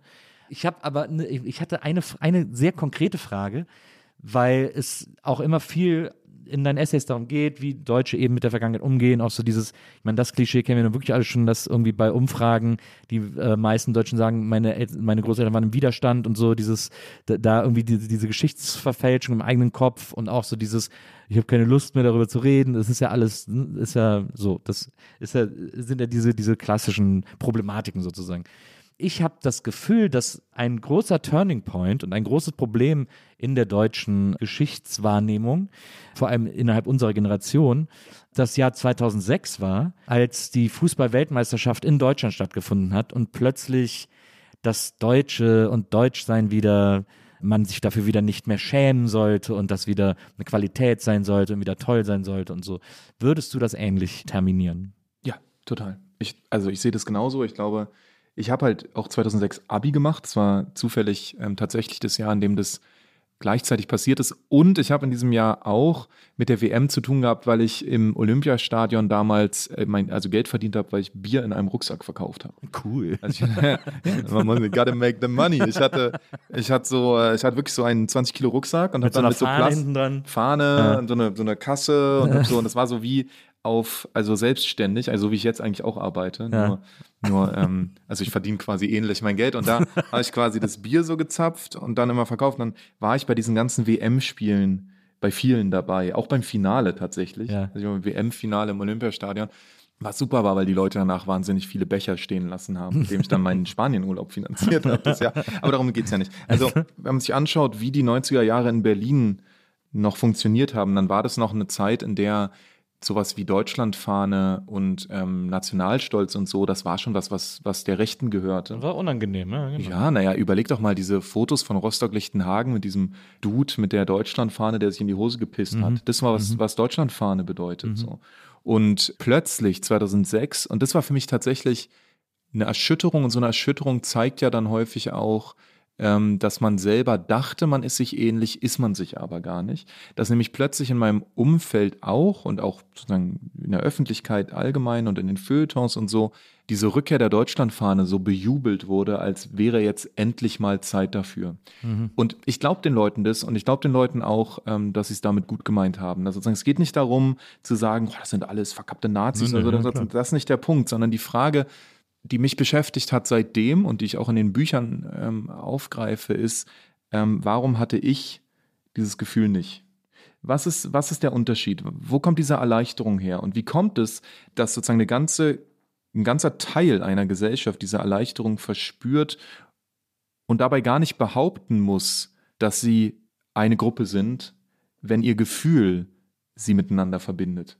Und ich glaube sozusagen, das ist das Eigenartige, dass da hintenrum eine Gemeinschaft der Deutschen sichtbar wird in ihrer Erleichterung, Ja. die sich selber, wenn du sie interviewen würdest, immer dekonstruieren würde, immer sagen würde, nein, also damit haben wir wirklich nichts mehr zu tun. Und diese eigenartige Spannung zwischen dem, was die Leute sich selbst erzählen und dem, was die Leute dann fühlen und was sie dann tun und was sie dann wählen und so, das ist das, wo sozusagen äh, mein Stift, das ist der Crack, in den mein Stift dann quasi reingeht und probiert es aufzuhebeln und zu sagen, okay, was heißt denn das eigentlich? Und da ist Versöhnungstheater, glaube ich, der, der, der Schritt, der am weitesten geht im Moment äh, von, von meinem Denken, zu sagen, was heißt denn das, wenn wir uns seit Jahrzehnten eine bestimmte Story erzählen, also wie wir gut aufgearbeitet haben und so weiter und so fort, und zeitgleich aber eigentlich auf der realen Ebene also was völlig anderes passiert, nämlich die Normalisierung von sowas wie deutschem Nationalismus, dem Wiederaufbau des Berliner Stadtschlosses, der Normalisierung von Heimatbegriffen und so weiter, die ja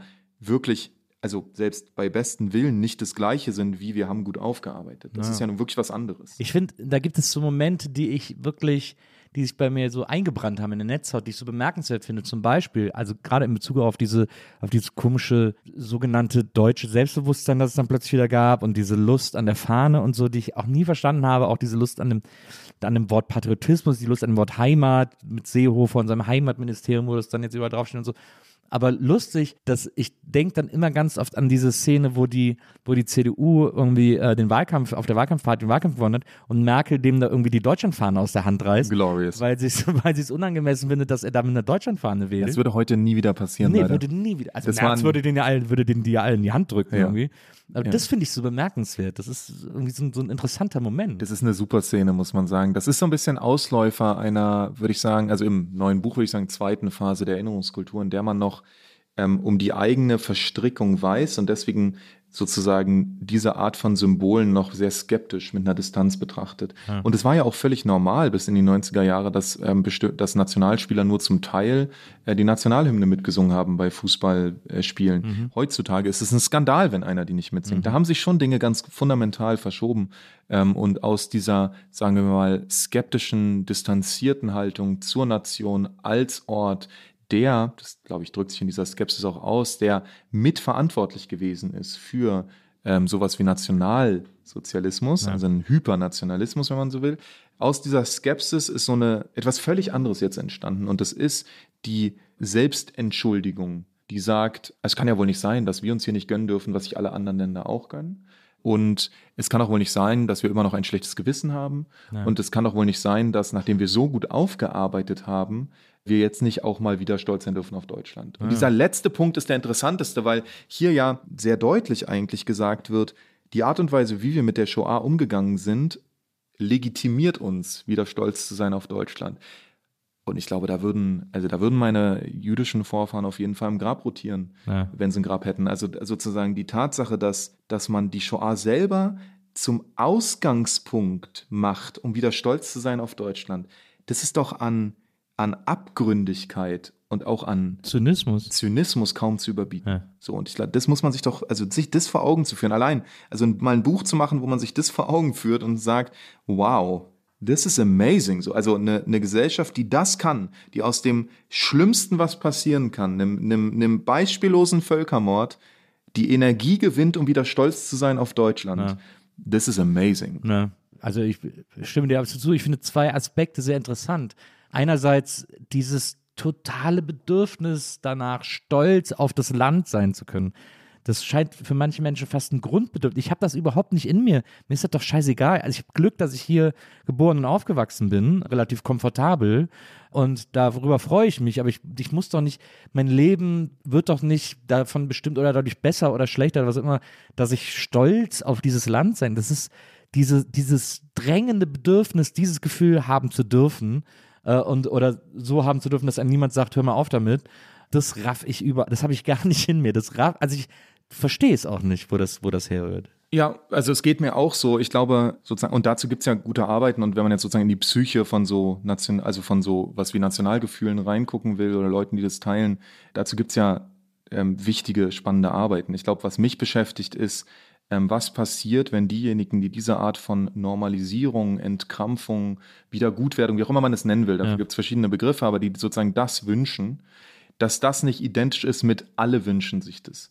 Und das muss man, glaube ich, einer, einer Dominanzposition, kann man sagen. Also die Leute, die glauben, dass sie wie selbstverständlich entscheiden können, wer zu Deutschland gehört oder wer nicht. Also die, die sagen, äh, äh, wer sich so und so verhält, der ist kein Deutscher. Das ist ja aus einem Selbstbewusstsein gesprochen, ähm, was nicht jeder hat. Und diejenigen, das sind die, die glauben, ihr Bedürfnis ist das aller.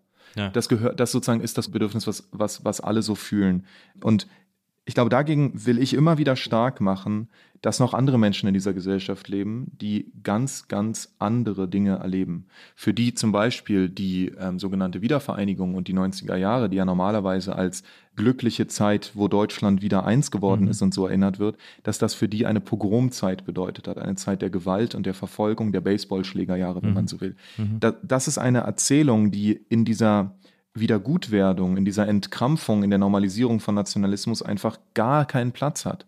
Ähm, und plurale Gesellschaft bedeutet für mich gar nicht, dass ich, also ich kann mich darüber lustig machen, ich kann sagen, ich teile es nicht, ich finde Nationalismus blöd und ich würde es auch nicht wollen und so, aber mein Punkt ist nicht, dass das nicht es steht gar nicht in meiner Macht zu entscheiden, ob das existiert oder nicht. Aber was ich doch einfordern möchte, ist, dass Raum existiert für diejenigen, die das nicht teilen. Ja. Dass Raum existiert für diejenigen, die sagen, ich finde auch immer noch die Deutschlandfahne gruselig. Ich finde immer noch die Nationalhymne etwas, was ich nicht mitsingen will. Und ich erwarte, dass diese Gesellschaft Platz macht für, für Menschen, die das so, die das so empfinden. Die sagen, diese deutschen Sicherheitsorgane, die haben mich nicht geschützt und die haben meine Freunde nicht geschützt. Und die, diese, diese deutsche Bundeswehr, die hat, da verschwindet Sprengstoff und da gibt es Nazi-Zellen und da gibt es irgendwelche äh, Geheimchats, die immer wieder sichtbar werden.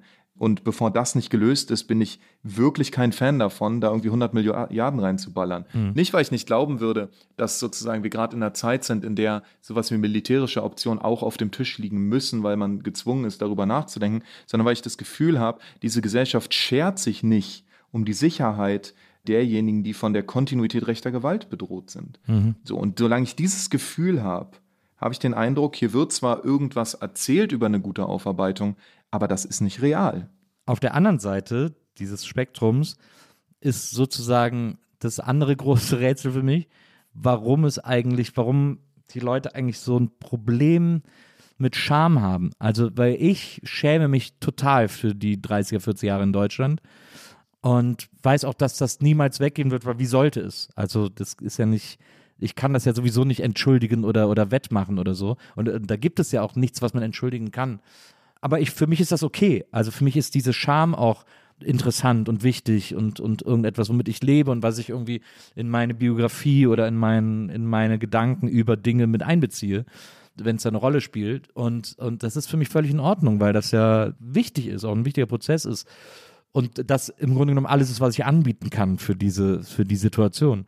Warum wollen Leute das so sehr nicht? Also warum ist, gibt es dieses drängende Bedürfnis, dass endlich mal jemand aufhört, diese Scham zu spüren oder, oder spüren zu müssen? I don't know. Ich glaube, was ich beobachte, ist, dass, dass äh, Menschen gut sein wollen.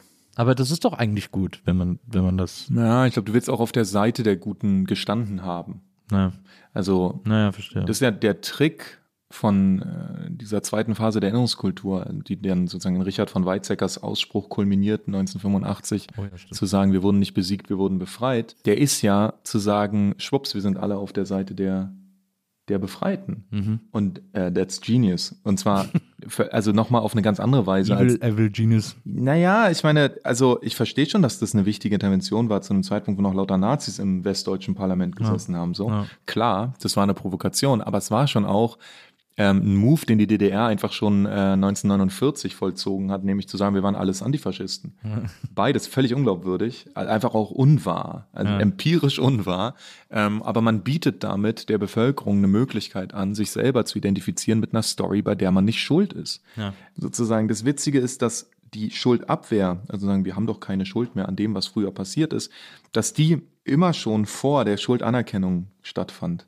Also wenn man sich sowas wie Hannah Arendts Besuch in Deutschland 1948, glaube ich, anschaut, dann sehen wir, dass die Leute da schon eine Schuldabwehr machen und sagen, alle behaupten immer, die Deutschen sind schuld, aber ich habe ja davon nichts gewusst. Ja. Bevor noch irgendjemand behauptet hat, die Deutschen sind schuld. Also du hast sozusagen die Schuldabwehr geht der Schuldanerkennung voraus, genau wie die Behauptung der guten Aufarbeitung der guten Aufarbeitung vorausgeht. Es gibt keine.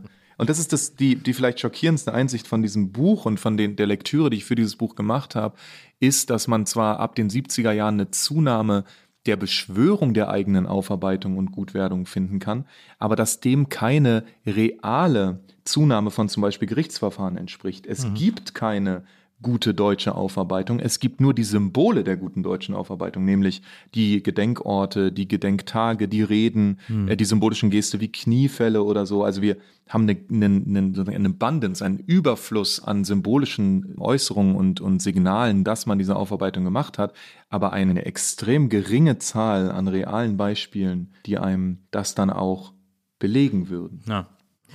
Jetzt äh, sind wir doch, jetzt sind wir doch bei deinem Buch gelandet. Jetzt, ich habe ich hab so sehr versucht.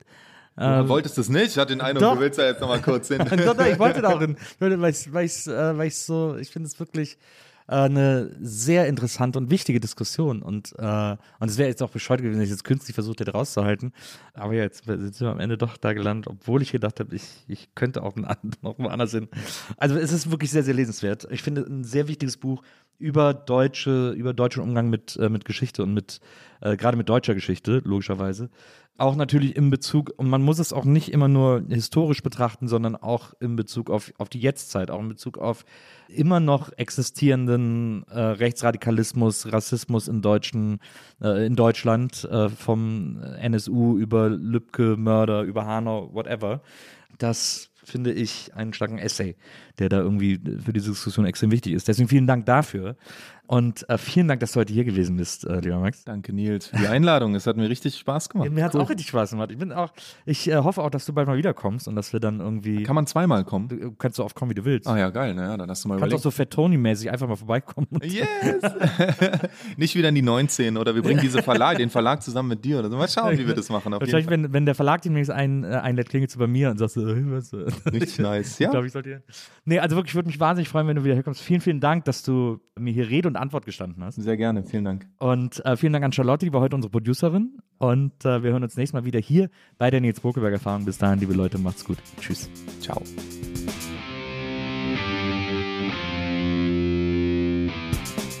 Die Nils Bokelberg Erfahrung.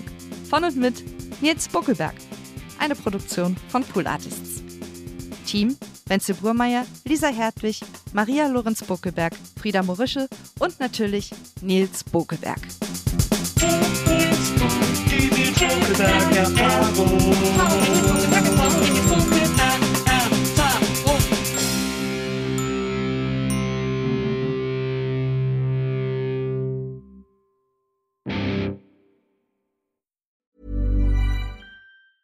Even when we're on a budget, we still deserve nice things.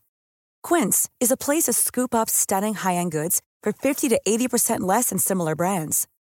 They have buttery soft cashmere sweaters starting at $50, luxurious Italian leather bags, and so much more. Plus, Quince only works with factories that use safe, ethical, and responsible manufacturing. Get the high-end goods you'll love without the high price tag with Quince. Go to quince.com/style for free shipping and 365-day returns.